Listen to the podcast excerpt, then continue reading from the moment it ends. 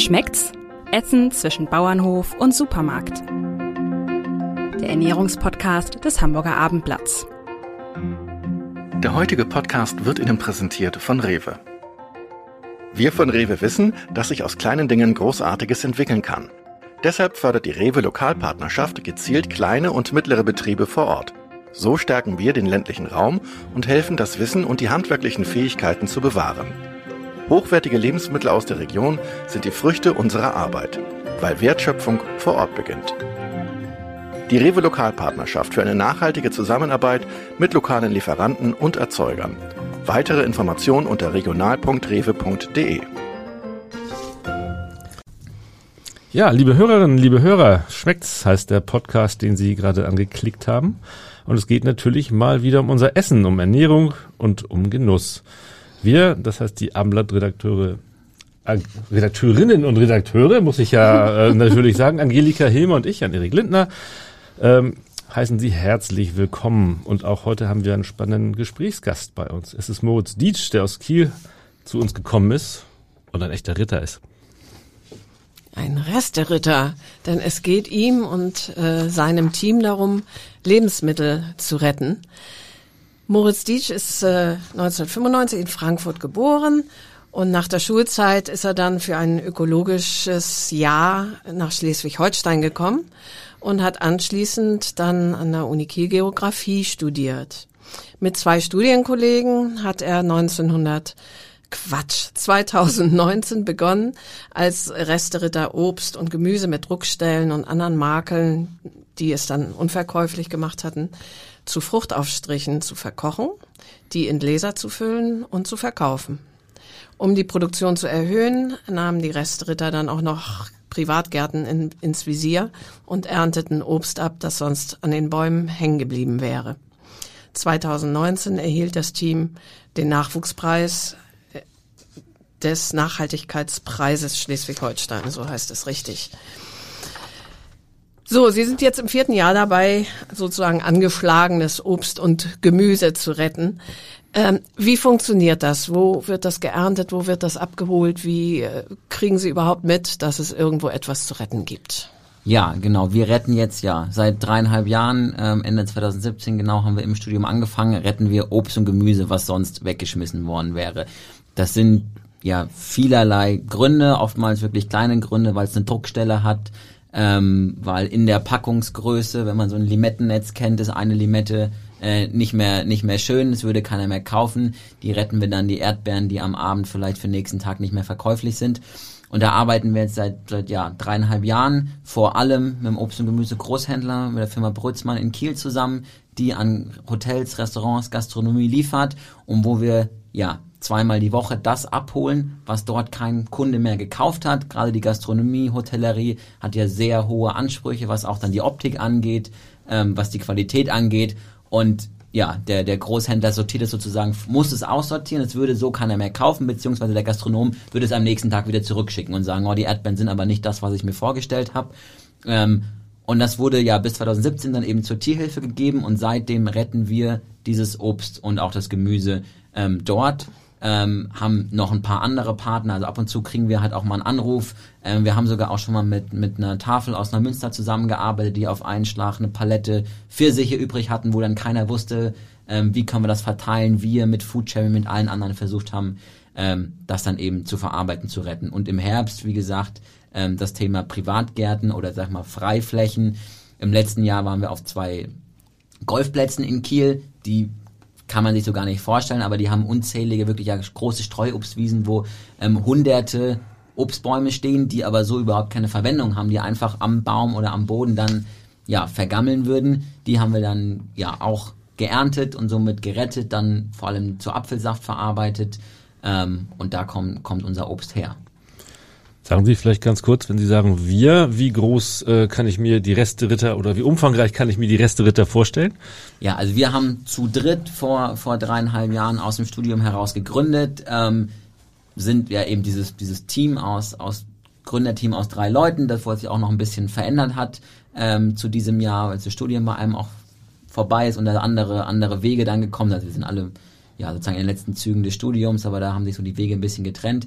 Haben aber ein Team, sag ich mal, von acht bis zehn Leuten, wenn nicht Corona wäre, ähm, die mal mehr, mal weniger mit dabei sind, mal mit auf Veranstaltungen, auf Schnibbelpartys, bei Schulprojekten, was jetzt ja seit einem Jahr relativ wenig ist. Ähm, aber da gibt's immer mal wechselnd Leute, die uns gerne unterstützen beim Einkochen, beim Ernten. Ähm, da sind wir so ein buntes Team, aber im Kern ähm, ja drei Personen sozusagen.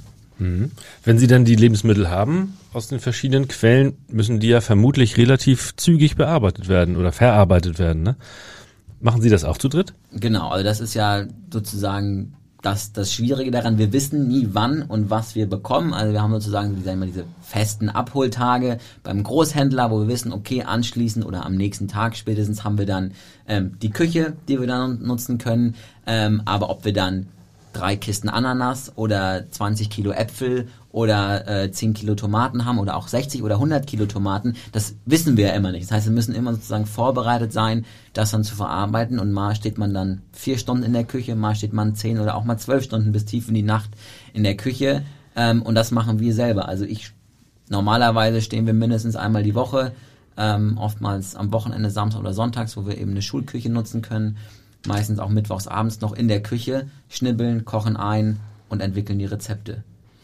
Genau, das wäre jetzt meine nächste Frage gewesen. Sie haben ja dann äh, nicht nur die Menge ist ja unklar, sondern auch was Sie da bekommen. Das heißt, ich kann mir gut vorstellen, dass Sie zwischendurch irgendwas in der Hand haben, wo Sie sagen, da habe ich ja gar kein Rezept für. Sie entwickeln die Rezepte. Wie wie sieht denn das aus? Also die ersten Äpfel wurden dann nach Großmutters äh, Apfelmus oder Apfelkompott äh, Rezept eingekocht oder oder wie kommen Sie darauf, was Sie mit dem Zeug dann anstellen? Ja, das ist natürlich, das ist das große Thema. Wir müssen jeden, jedes Mal, jede Woche wieder neu kreativ werden. Wir sehen, was bekommen wir heute. Ähm, natürlich haben wir so langsam nach, nach drei Jahren ein ungefähres Gefühl. Ähm, klar, Saisonabhängigkeiten sind immer klar. Die Erdbeeren gibt es nur dann, wenn es Erdbeeren gibt, beziehungsweise vor allem am Anfang und am Ende mehr als in der Saison, weil wenn so dann die, die Qualitäten nicht mehr ganz so schön sind, wird eher mal was aussortiert. Ähm, aber Bananen zum Beispiel gibt's das ganze Jahr, da gibt's so im Handel ja auch keine Saisonbananen, werden immer gegessen dass wir jedes Mal aufs Neue kreativ werden müssen. Was haben wir? Wir haben über die drei Jahre ungefähr 100, 120 verschiedene Sorten ähm, bisher schon gehabt. Davon sind einige immer wieder bekommen. Es gibt so ein, so ein Klassiker, unser Tomaten, Paprika, Apfel, Chutney, was es ja fast immer regelmäßig gibt. Tomaten ist auch so ein gängiges Produkt, da kann man immer wieder was retten. Ähm, aber es gibt dann andere Sorten, Apfel, Fliederbeere, die gab es nur im Herbst, als wir Fliederbeeren ernten konnten. Ähm, dann gibt's andere Sorten, Bratapfel machen wir immer zur, zur Weihnachtszeit, dann wenn die Äpfel sozusagen im Herbst geerntet worden. Aber wir müssen uns immer wieder neu Gedanken machen. Ähm, überlegen, was passt zusammen, ausprobieren. Natürlich nach drei Jahren haben wir auch, würde ich mal sagen, sehr ein gutes Gespür davon, welche Obstsorten passen gut zusammen, ähm, wo kann man beim Chutney ähm, Gemüse und Obst auch gut mischen ähm, oder mal ein Zwiebelchutney dann mit Apfelsaft und solche Geschichten. Da haben wir uns jetzt so unsere Rezepte angeeignet und trotzdem entstehen jedes Mal auch wieder neue Rezepte durch Ausprobieren, durch im kleinen Topf am Anfang erstmal ausprobieren und dann eben ja den großen Topf damit füllen. Die Palette Pfirsiche, was ist aus denen geworden? Ja, Pfirsich ähm, war vor zwei Jahren ähm, ähm, Pfirsich mit Amaretto, war eine ganz gute Sorte, ähm, oh. wo wir dann eben noch mit Amaretto dazu gegeben haben, ähm, die auch echt gut lief. Und wir haben sie noch mit, die Sorten ist mal eine, also eine riesen Bandbreite. ähm, ich glaube, mit wir haben noch mit äh, mit Erdbeeren, weil wir noch irgendwie Erdbeeren hatten, Pfirsich, Erdbeer. Das war auch so eine super schön süße, dann eben durch durchs Püree wirklich sagen wir mal so eine samtige, cremige, ohne Stücke. Ähm, so, aber die gab es dann auch erstmal nicht wieder. So, das heißt, wenn die ausverkauft war, dann gab es die auch nicht wieder. Mhm. Das ist ja eine wahnsinnig kreative Arbeit, so ein bisschen wie Kochen früher, als man äh, begrenzte Auswahl hatte und nicht die großen Supermärkte, denen es alles gibt. Ja, das ist spannend, ja. Also sie verkaufen glaube ich, in erster Linie Fruchtaufstrich, Chutney äh, Saft teilweise auch, ne? Im eigenen Online-Shop. Gibt es auch Läden, in denen man ihre Waren bekommt?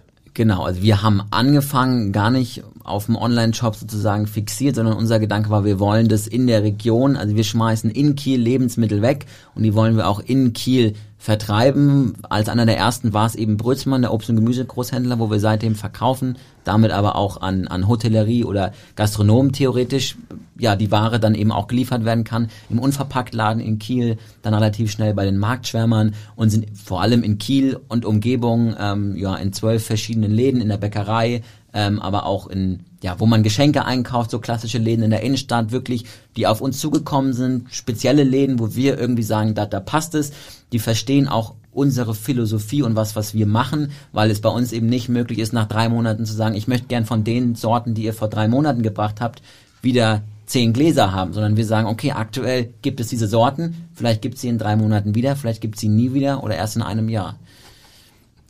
Ich hatte im Internet gesehen, dass Sie auch ein bisschen näher an Hamburg schon rangerückt sind, nämlich mit dem äh, Unverpacktladen in Ahrensburg und einem Hofladen Schönmoor in Bad Segeberg. Die werden auch noch beliefert von Ihnen, oder?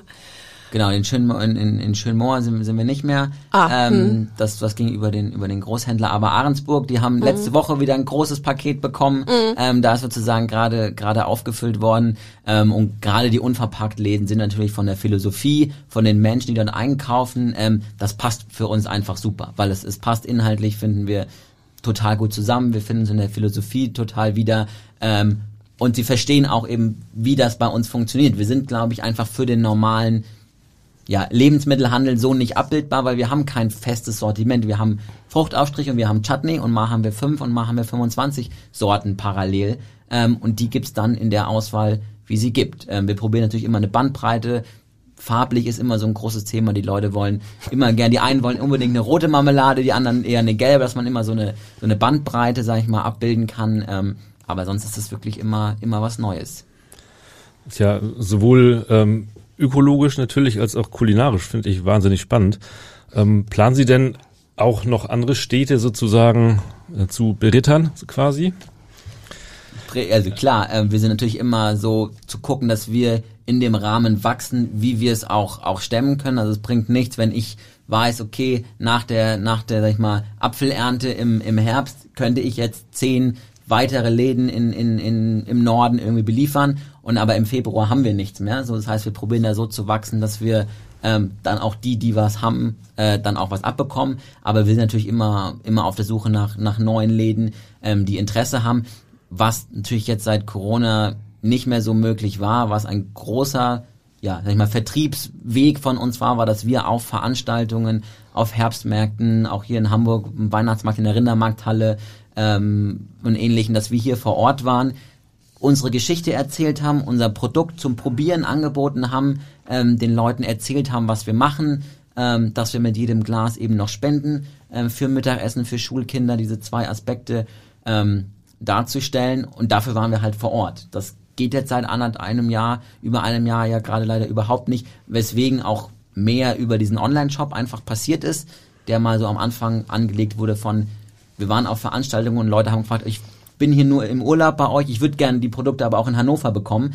Dann haben wir mal so einen provisorischen Online-Shop ausgebaut. Jetzt in der Krise ähm, hat er uns auf jeden Fall geholfen, ähm, aber ist nicht unser zentrales Element, sondern eins von unseren Möglichkeiten, dass man an unsere Produkte kommen kann.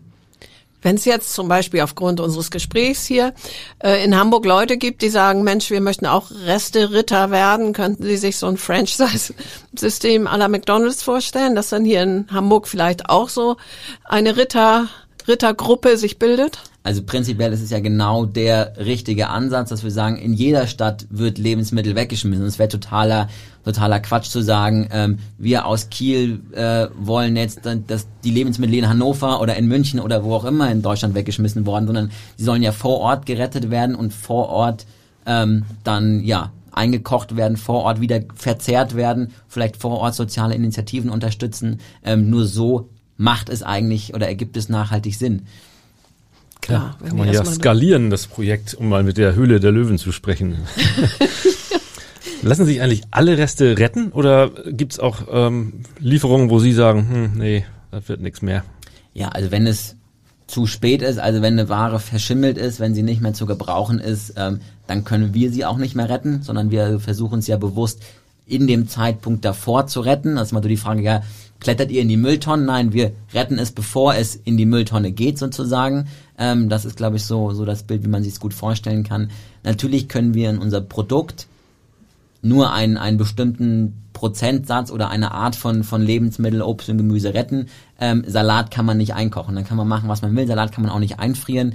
Ähm, solche Sachen versuchen wir dann auf unseren Veranstaltungen, wenn wir wieder Caterings machen dürfen, ähm, wenn wir mit Schulklassen kochen, wenn wir sogenannte Schnibbelpartys veranstalten, dann können wir solche Sachen natürlich ähm, sehr gut retten mit dem ja mit dem Hintergedanken natürlich in dem Moment diese Personen, die dann teilnehmen, selber davon zu überzeugen, selber weniger wegzuschmeißen, weil das ist ja eigentlich so der Hauptfaktor Lebensverschwendung. Über 50 Prozent der Lebensmittelverschwendung passiert im Privathaushalt. Und das ist eigentlich der Ansatz, wo wir sozusagen ähm, im Hintergrund hinwollen. Wenn wir alle als Verbraucher umdenken, unsere Lebensmittel wertschätzen, weniger wegschmeißen, dann können wir dieses große Problem Lebensmittelverschwendung angehen. Äh, Sie sagten ja schon, Salat können Sie nicht retten. Klar, äh, lässt sich schwer einkochen, jedenfalls nicht mit einem guten Ergebnis. Ne? Vielleicht ließ sie sich noch ein Smoothie draus machen oder sowas. Also ähm, ähm, hat sie schon mal äh, Früchte oder Gemüse, wo sie was einkochbar ist, aber wo sie sagen, nee, dazu fällt mir beim besten Willen kein Rezept ein? So, Brechbohnen oder sowas? Ja, also ähm, Rezept nicht. Was wir nicht hinbekommen haben, war Wassermelone einzukochen, dass sie schmeckt. Also man mm. kann Wassermelone einkochen. Ähm, es gibt auch Wassermelonen Fruchtaufstrich, ähm, habe ich irgendwo im Internet dann auch gefunden. Ähm, wir fanden, das war wirklich so eins der wenigen Sachen, die wir wirklich grauselig fanden, weil sie einfach nicht geschmeckt hat. Vielleicht gibt es aber einen Trick, ähm, ob man mit Zitrone oder wie auch immer, um da einen anderen ähm, Geschmack zu erzeugen. Ähm, aber es gibt natürlich noch viele andere Produkte, wo man mit anderen, sag ich mal, technischen Verfahren, also wir haben aktuell, weil es natürlich am Anfang ein einfaches Verfahren war, einkochen, ähm, bedarf jetzt keiner großen aufwendigen Maschinen. Ich sag mal, wenn man ans Thema Dören geht, wenn man ans Thema ähm, andere ja Haltbarmachungsmethoden kommt, ähm, wo wir auf jeden Fall hinwollen, ähm, auch zu sagen, wie können wir noch viel mehr retten. Also Dörrgeschichten ist, glaube ich, ein ganz, ganz äh, großer Bereich, aber auch das Thema ähm, ja, Salzgemüse, so als Art Gemüse, Gemüsebrühe-Ersatz ähm, mit Gemüse und Salz. Ähm, dann kommen natürlich immer andere, andere ja, Methoden, dann die Haltbarkeit ist einfach bei einem Fruchtaufstrich das Einfache. Das war auch immer unser Ansatz. Wir wollen ein Produkt lange haltbar machen. Was bei einem Smoothie dann wieder ähm, eine kurze Haltbarkeit, muss gekühlt werden. Ähm, eine Marmelade, da passiert dann, wenn sie gut eingekocht ist und verschlossen ist, erstmal nicht viel. Sie ist lange haltbar und die Erdbeere, die morgen so wirklich nicht mehr, auch nicht mehr verzehrfähiger, weil sie morgen verschimmelt wäre, ist eine Marmelade ein, zwei Jahre problemlos haltbar. Auf jeden Fall, das ist, äh, glaube ich, auch wirklich ein Trend, gerade das Dörren und, äh, und salzige Snacks, die die Chips ersetzen und gesund sind. Ich glaube, da ist bestimmt noch was möglich. Ne? Was war bisher das, das ungewöhnlichste Produkt, was Sie dann auch in den, an den Verbraucher gebracht haben? Das ungewöhnlichste Produkt, ähm, ich glaube, so, so ein Mirabellen-Chutney war schon ähm, außergewöhnlich, aber irgendwo auch außergewöhnlich lecker mit mit Kurkuma, mit Senfsaat. Ähm, das ähm, war am Anfang so, okay, wie soll das werden? Ähm, war dann war dann schon sehr gut, aber auch so das ganze Thema Ingwer in süßen Fruchtaufstrichen. Persönlich so hätte ich nie gemacht, würde ich mir auch, glaube ich, wenn ich es sehen würde, so nicht kaufen. Aber ähm, ist super beliebt, also auch irgendwie Apfelquitte mit Ingwer ist jetzt so ein neues Gelee, was wir ähm, gerade haben. Da gibt's einfach eine ganz, eine ganz spezielle Zielgruppe, ähm, die einfach Ingwer, also ich sage immer, es gibt Personen, die lieben Ingwer und die hassen Ingwer. So dazwischen gibt's gibt's irgendwie wenig ähm, und Leute, die halt wirklich auf Ingwer stehen, die, die finden das super. Mögen Sie mal kurz beschreiben, wie das aussieht? Wenn Sie jetzt ähm, eine Palette mit einem Produkt haben, dann sitzen Sie zu dritt zusammen und tasten sich sozusagen mit verschiedenen Zutaten daran, was dann am Ende entsteht? Oder wie kann ich mir das vorstellen? Also jetzt nach, nach drei Jahren, gerade fürs Chutney, haben wir so, sag ich mal, zwei bis drei Grund, Grundbasen. Also es ist natürlich immer, Chutney hat immer diesen Essiganteil, hat einen süßen Anteil und am besten auch einen scharfen Anteil, äh, entweder über Chili oder Ingwer ähm, arbeiten wir das sozusagen ja wie so eine, so eine Grundpalette ähm, haben, aber wenn wir ähm, ja beim, beim Großhändler ankommen, dann steht da ein Rolli und dann sehen wir da irgendwie, okay, jetzt ist Tomate, dann überlegen wir, okay, jetzt haben wir wieder Tomate, Apfel und vielleicht Paprika. Das könnte ja schön so ein, so ein fruchtig süßes Chutney werden. Okay, uns fehlt noch aber Ingwer. Ähm, dann kaufen wir gleich noch, noch, noch ein Kilo Ingwer ein, ähm, den wir noch, noch frisch dazu zu verarbeiten. Ähm, und sonst ist es natürlich immer so diese Grundbasis, dass wir mit reinem Zucker arbeiten und mit reinem Apfelpektin. Das ist sozusagen, und dann eben heiß einkochen. Das sind so die, die gleichen Verfahren. Und dann ist es ja wirklich, ja, herantasten, schmecken, sich Gedanken machen, ähm, wo man am Anfang denkt, okay, die Sorte so alleine ist lecker, aber vielleicht ein bisschen unspannend. Dann kann man sagen, okay, wir geben mal was mit Amaretto, sowas in die Richtung, um nochmal eine andere Note ähm, mit reinzugeben. Dann, ja, im, im Herbst das Thema Bratapfel erstmal nur Apfel. Wir haben wirklich, dieses Jahr haben wir ungefähr drei Tonnen Äpfel geerntet. Ein Großteil ist zu Saft oder sogar jetzt zum ja, Apfelsäcko geworden. Aber ein Teil haben wir eben auch so von Hand verarbeitet.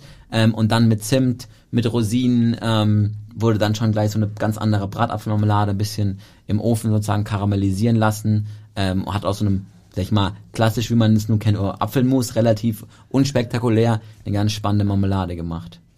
Das heißt, Sie haben ja wahrscheinlich keine Küche, wo all diese Zutaten bereitstehen, so wie man das ja im Privathaushalt haben, einfach aufgrund der Mengen auch, sondern es ist dann eher so, dass Sie überlegen, okay, dazu bräuchten wir jetzt noch Ingwer und dann kaufen Sie Ingwer nach oder dazu würde Amaretto passen, dann kaufen Sie zwei Flaschen Amaretto, so in der Art. Genau, wir haben natürlich mhm. irgendwie bei uns bei uns im Lager irgendwie Zucker so Grund, und Pektin, die. Grundzutaten mhm. haben wir da, Chili, aber Ingwer kommt dann frisch, Minze ist auch immer so ein Thema, also Traube mit Minze haben wir öfter mal gemacht. Ähm, die haben wir teilweise jetzt bei uns einfach im Hochbeet äh, angebaut, um, um frische Minze zu haben. Ähm, Im Winter haben wir sie auch mal mal zugekauft oder wir konnten, also angefangen als weil wir mal fünf Topf Minze retten konnten, wo ein paar Stängel halt nicht schön waren, haben wir die mit verarbeitet und gemerkt, okay, das gibt so einen frischen Kick. Ähm, das, das schmeckt, schmeckt super lecker. Wir nutzen eine Schulküche, also das heißt, wir nutzen einen Leerstand in einer Schullehrküche ähm, bei uns ähm, in, in Kiel, die am Wochenende und abends eben nicht genutzt wird. Ähm, das heißt, wir müssen alles mitbringen. Also wir haben bei uns im Lager sozusagen wie eine mobile Küche. Ähm, also wir können auch, wenn wir eine Schnibbelparty machen, können wir für 200 Leute eine Küche aufbauen. Wir haben Messer, Bretter, wir haben Kochplatten, wir haben Töpfe, ähm, alles da. Das bringen wir alles in diese sozusagen fast leere Küche rein die halt zugelassen ist als, als eine Produktionsküche, aber da ist nichts vor Ort. Und das heißt, wir nehmen immer alles mit und schauen dann, was passt zu diesen Gemüsen, was passt zu diesem Obst. Bei Tomate fällt mir natürlich auch Tomatensauce sofort ein. Schon Tomatensoßen gekocht oder ist Ihnen das zu profan? Ähm, ja, die Überlegung gab's gab's immer schon mal. Ähm, Wäre auf jeden Fall auch was, wo wir, glaube ich, nicht Nein sagen würden. Ähm, bisher muss ich sagen, war das Chutney immer so beliebt, ähm, dass ich eigentlich da alle Tomate immer sozusagen in diese eine Sorte wieder ähm, wieder reingesteckt habe. Aber wäre eins von ähm, von vielen Produkten, was uns auf jeden Fall reizen würde. Bei diesen spannenden Mischungen geben Sie da eigentlich den äh, den Kunden oder Käufern äh, die Rezepte mit, dass die gegebenenfalls, wenn sie solche Reste zu Hause haben, das auch nachmachen können? Ähm, also ich sag mal, für die Marmelade an sich steht es eigentlich theoretisch hinten drauf. Also wenn man, wenn man, wir müssen ja alles raufschreiben, was ja auch, was ja auch sinnvoll ist. Es ist eben das Obst drin, was vorne drauf steht, Zucker, Pektin, Zitronensaft ähm, und dann entsprechend vielleicht mal Zimt oder, oder ein Gewürz etc. Ähm, aber das Thema Rezepte an sich ähm, ist ein großes Thema für uns und das ist auch das, was wir ähm, weitergeben wollen gar nicht nur primär auf die Marmelade oder auf das Chutney, das vor allem in den, in den, in den Schulprojekten kochen wir mit den Kindern Marmelade zu Hause, wo wir einfach merken, so eine siebte, achte Klasse, da hat über die Hälfte der Kinder noch nie eine Marmelade gekocht oder überhaupt mal entschieden, ja, die einen oder anderen kochen mal mit, aber selber sich zu überlegen, ich habe jetzt hier acht Sorten Obst, was davon schmeckt mir, woraus möchte ich eine Marmelade machen, ähm, die ich mir am Ende auf Brot oder in Joghurt mitgebe, ähm, da kann man wirklich auch einer siebten, achten Klasse mit einer Marmelade beibringen, was für mich irgendwie sowas Profanes, fast Alltägliches war früher als Kind, ähm, ist leider überhaupt nicht mehr Thema. Ähm, aber was wir an Rezepten ähm, immer mehr auf unseren Veranstaltungen, jetzt auch auf Postkarten ähm, gedruckt haben, sind ja sogenannte Resterezepte. Also was kann ich aus Resten, die ich zu Hause habe? Und da finde ich immer, ist, ist altes Brot ein super Beispiel. Entsteht eigentlich immer zu Hause zu viel eingekauft oder das Brot ist hart geworden, ähm, weil man sich ein schönes Leib Brot gekauft hat, aber eben dann nach drei Tagen doch nicht alles aufgebraucht hat. Ähm, daraus Brotfrikadellen zum Beispiel zu machen, das ist so wirklich so ein, ja, so ein, so ein Klassiker, den wir irgendwie allen Leuten auf Veranstaltungen immer mitgeben, weil er super lecker ist, was ganz anderes aus altem Brot gemacht und ich kann eben wirklich hart gewordenes Brot und nicht nur in Crotons für einen Salat auch noch super verarbeiten. Meine Mutter nannte diese Brotfrikadellen übrigens immer arme Ritter. Aber hat sie süß gemacht wahrscheinlich. Ja, genau. Genau, genau. Unsere Brotfrikadellen sind herzhaft. Also wir, wir, wir nehmen das, nehmen das Brot, weichen es ein, entweder mit Milch oder mit Gemüsebrühe. Ähm, wirklich je nachdem, welches Brot man hat, schmeckt es auch unterschiedlich. Ähm, dann, ja, ge- eigentlich das, was man so an, an Restgemüsen noch zu Hause hat. Also Paprika, Tomaten, eine Zwiebel ist immer ganz gut, aber auch Zucchini oder Aubergine klein geschnitten mit reingeben. Dann das wirklich ziehen lassen, bis das Brot ja so eine breiartige, fast teilige Konsistenz hat ähm, ja, ein, zwei Eier mit reingeben und mit ein bisschen Mehl abbinden, dass man wirklich schöne, ja, wie Frikadellen formen kann. Dann, ja, ein paar Gewürze, frische Kräuter.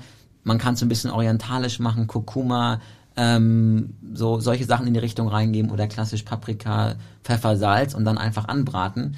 Und durch diesen intensiven, gerade beim schönen, ja, Vollkornbrot, Graubrot, ähm, hat man wirklich echt überraschend anderen Geschmack ähm, und hat eigentlich ein vollwertiges Gericht dazu. Passt dann eben super ein Chutney oder was wir immer noch ganz gern mitgeben ist so ein Möhrengrün-Pesto, also aus dem Grün von der Möhre noch ein Pesto gekocht mit Öl, mit Sonnenblumenkernen oder anderen Nüssen, wie man möchte, bisschen Knoblauch und man hat ein Gericht aus Sachen, die man sonst weggeschmissen hätte.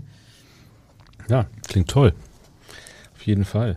Können Sie uns eigentlich den Unterschied zwischen Marmeladen, Konfitüren und Fruchtaufstrichen erklären? Wo Sie sich doch den Ja. ganzen Tag damit beschäftigen. Ja, also, also es war für uns am, gerade am Anfang auch ein größeres Thema, weil es eine fünfseitige europäische Konfitürenverordnung ist, die das ähm, vorschreibt und dann die sogenannte Oh ja, Gott. Verkehrsbezeichnung ist.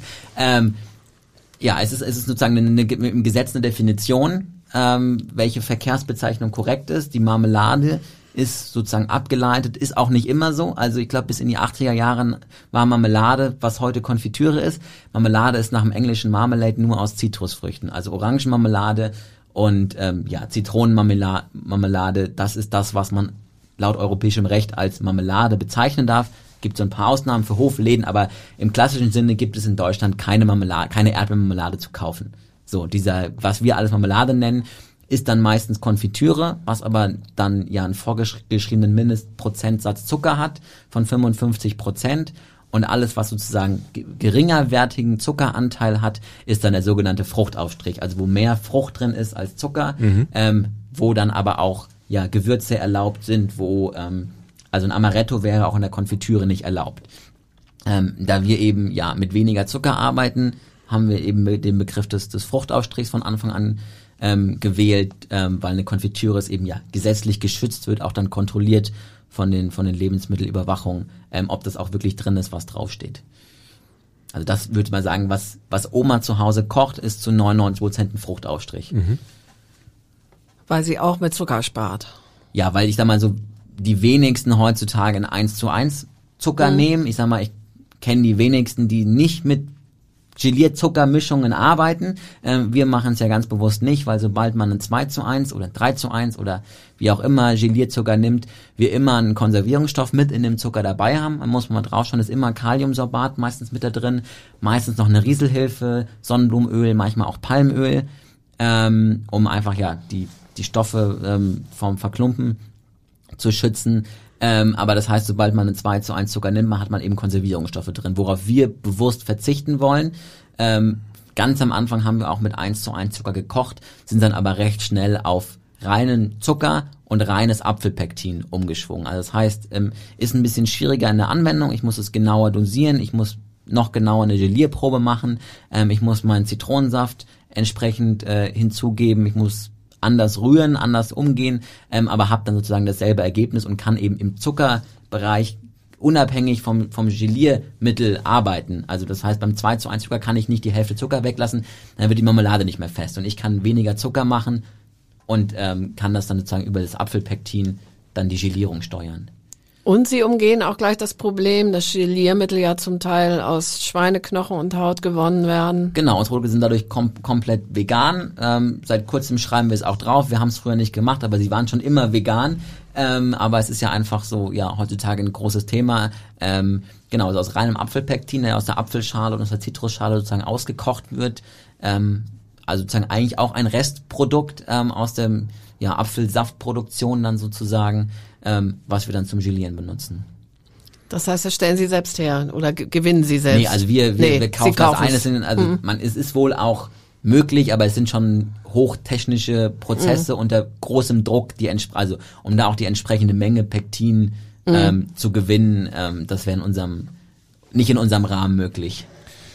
Wenn ich jetzt zu Hause einkochen möchte, das möglichst vitaminschonend machen will, wie was stelle ich da am besten an? Ja, also natürlich beim Kochen gehen immer Vitamine verloren. Natürlich ist es, den Apfel frisch zu essen, ist das Beste, ähm, was man machen kann. Aber natürlich ist einfach der Faktor Zeit, ist, ist der Prozess, der, der das ähm, Vitaminen auch zerstört, aber auch nach dem Einkochen sind nicht alle Vitamine zerstört. Ähm, und ich sag mal, ein selbst eingekochtes Apfelmus oder Marmelade, ähm, weil ein Apfelmus vielleicht noch eher als Marmelade, ähm, hat immer noch, immer noch seine Inhaltsstoffe und ist besser als ja, irgendwie ein anderes industrielles Produkt, ähm, was ich in dem Moment nehme. Ähm, aber natürlich sagen wir auch ganz bewusst, wenn ich eine Marmelade esse, auch das Thema Zucker ist ja eine große Diskussion.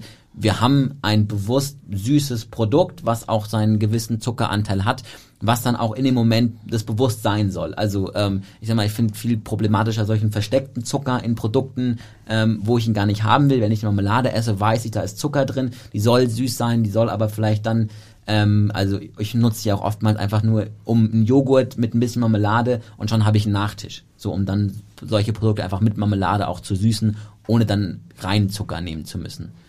Aber vitamintechnisch würde man dann natürlich besser gleich frische Früchte ins Joghurt tun. Genau, frische Früchte im Joghurt sind sind natürlich von aus aus Vitaminsicht ähm, immer das Beste. Und das ist natürlich auch nicht unser primäres Ziel, sondern das Lebensmittel in dem Moment ähm, zu retten, ähm, haltbar zu machen und ein leckeres Produkt zu produzieren. Genau. Aber nochmal zurück, wenn ich jetzt so beispielsweise ein Kilo angeschlagene Erdbeeren hätte, die ich nicht mehr so essen möchte, möchte sie also einkochen, was mache ich dann mit denen? Genau, also ja, natürlich einmal wirklich trotzdem auch da gut gut durchschauen, die entsprechenden Sachen wegschneiden, die wirklich nicht mehr schön sind.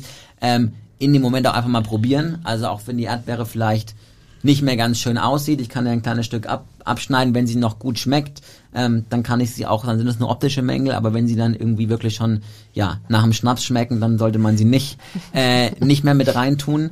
Ähm, gut rühren, ähm, einmal wirklich aufkochen lassen und das Entscheidende ist eben auch die Gläser wirklich sauber, also steril hinzubekommen. Gibt ja verschiedene Möglichkeiten. Die einen schwören irgendwie drauf, sie mit Alkohol einmal auszuschwenken. Ähm, wir sterilisieren sie im Backofen, also auf 120 Grad mindestens erhitzen, 10 Minuten im Backofen, die Deckel am besten in heiß Wasser geben ähm, und dann in die heißen Gläser direkt abfüllen, zuschrauben ähm, und dann passiert mit diesem Glas auch nichts. Also wirklich sauber arbeiten ähm, ist im Moment das Wichtigste und wirklich ja gut durch durch erhitzen, ähm, auch mal eine Gelierprobe machen, also einfach auf einen kalten Teller oder irgendwas geben, bisschen gegenpusten, bis, bis die Flüssigkeit abgekühlt ist. Und wenn sie dann die ja, gewünschte Marmeladenkonsistenz hat, der eine mag es ja eher ein bisschen fester, der andere lieber ein bisschen flüssiger, ähm, dann heiß abfüllen. Zum Sterilisieren äh, kann man da eigentlich auch die Mikrowelle nehmen. Also ich erinnere mich an die Warnung, dass man keine Katzen da trocknen sollte in Mikrowellen. Äh, möglicherweise killt sie ja auch Bakterien und nicht nur Katzen.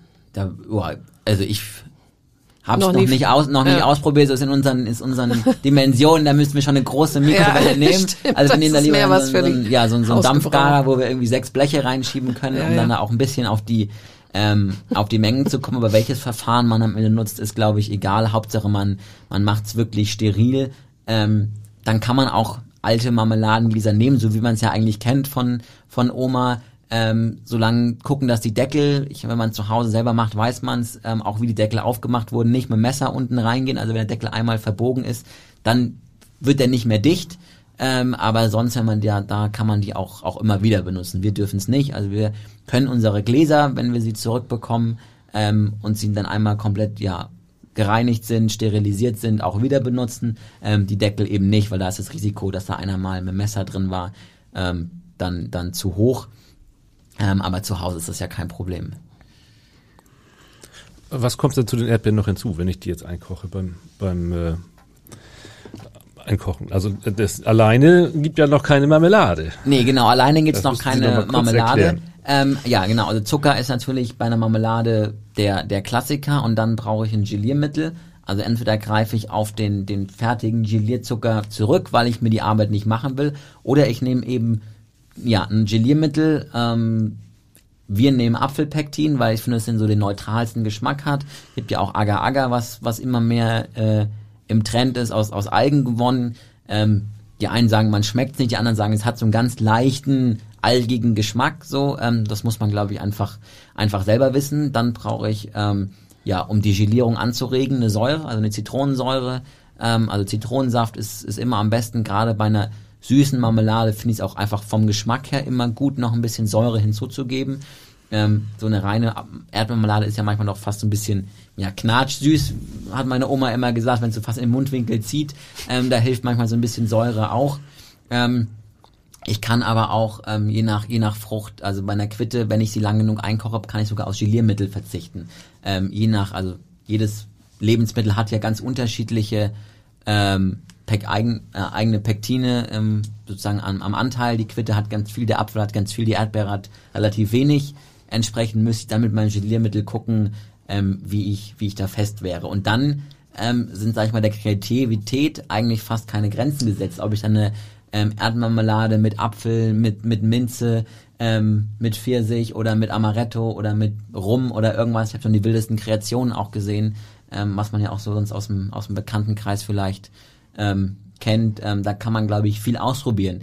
Ähm, mit einer Erdmarmelade kann man nichts falsch machen. Also egal, was man macht, die Leute wollen Erdmarmelade auf dem Brot essen. Ähm, Gerade auf Veranstaltungen würde ich sagen, Männer ab 50 ähm, sind der Klassiker, der Erdmarmelade ist, ähm, die sich wenig experimentieren ähm, in dem Moment, wo oftmals dann die Frauen zu uns kommen. Oh, habt ihr nicht irgendwie eine Erdbeermarmelade? Mein Mann isst nichts anderes. Ähm, und wir sagen, ja, wir haben hier 15 andere Sorten außer einer klassischen Erdbeermarmelade. Probiert doch einfach mal durch. Ähm, wenn er sich traut, findet er meistens auch eine andere Sorte und ist ganz, äh, ganz überrascht. Aber ähm, da würde ich sagen, einfach ausprobieren. Ähm, und das macht, glaube ich, dann auch, wenn man es verschenken will, dann vielleicht doch den Unterschied, ähm, da einfach mal gucken, worauf man so Lust hat, was könnte gut zusammenpassen. Das ist ja eigentlich das Schöne, dass man, wenn man die drei Grundzutaten sozusagen oder vier beachtet, ähm, alles individuell für sich äh, genau, gestalten also kann. ne? Marmelade ist, ist total einfach. Man kann recht wenig falsch machen, außer man rührt nicht genug, dann brennt sie irgendwann an. Das ist, glaube ich, immer, immer gut rühren ähm, und einen groß genugen Topf nehmen, weil ähm, ja, je nachdem, wie schnell man rührt und wie viel Luft man mit unterschlägt, irgendwann kocht das Ganze dann auch sehr doll schaumig auf. Ähm, also gerade wenn man haben wir ab und zu bei der Bananenmarmelade, wundert man sich, dann macht es einmal so Klick, dann kocht Marmelade, dann hat man so mal ein Drittel obendrauf als Schaum plötzlich. Ähm, das kann auch passieren, aber ja, man kann wenig falsch machen. Aber wenn es überkocht, hat man viel zu putzen. Ja. Ja, vor allen Dingen beim Gasherd. Ich am Gasherd, das ist fantastisch, wenn da was überkocht. Vor allem, wenn man dann zehn Stunden schon in der Küche gestanden hat, macht das noch, noch viel mehr Spaß Morgens nachts um um, fünf, ja, nachts um drei, so, genau. Und da passiert es wahrscheinlich am häufigsten, weil man nicht mehr so konzentriert ist. Wie entsaften Sie? Es gibt ja verschiedene Methoden. Es gibt die, die etwas größeren sind diese Saftpressen, äh, wo man eben so äh, einzelne äh, Filterebenen hat, wo genau, man dann Tücher, genau. Genau. Ähm, also wir haben unsere Apfelsaft, was, was wir jetzt gemacht haben, haben wir mit einem Partner, sag ich mal, so eine mobile Apfelpresse hat, Mhm. ähm, mit ihm zusammengepresst, weil wir haben ungefähr 900 Liter Apfelsaft und mit diesem Partner zusammen, ähm, der bei uns auch in der Region ist, ähm, auch ein Apfelsekko gemacht, den es so noch nicht zu kaufen gibt, aber in den nächsten Tagen oder Wochen ähm, dann auch sozusagen in den ersten, ja, ja, fertig sein wird. Also er ist schon fertig. Ich habe ihn ähm, schon schon probiert. Jetzt müssen wir noch ein Etikett gestalten, dann können wir ihn auch auf den Markt bringen.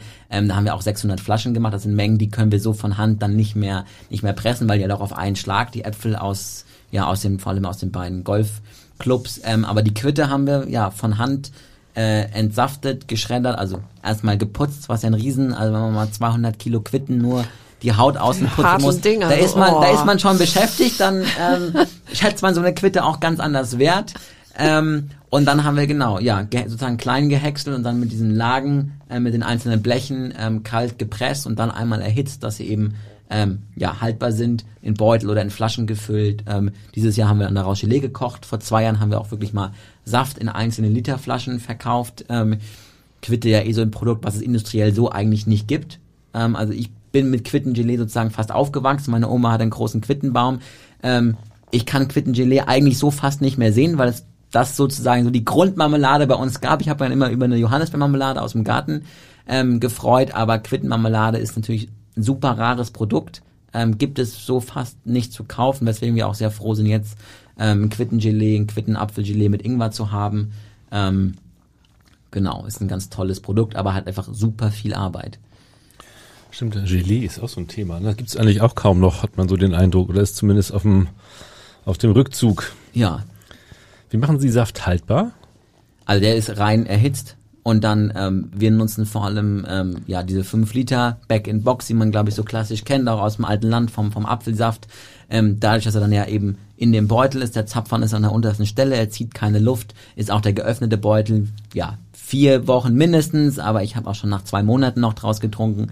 Solange keine Luft eben ähm, drankommt, ähm, ist er eben auch ja super haltbar.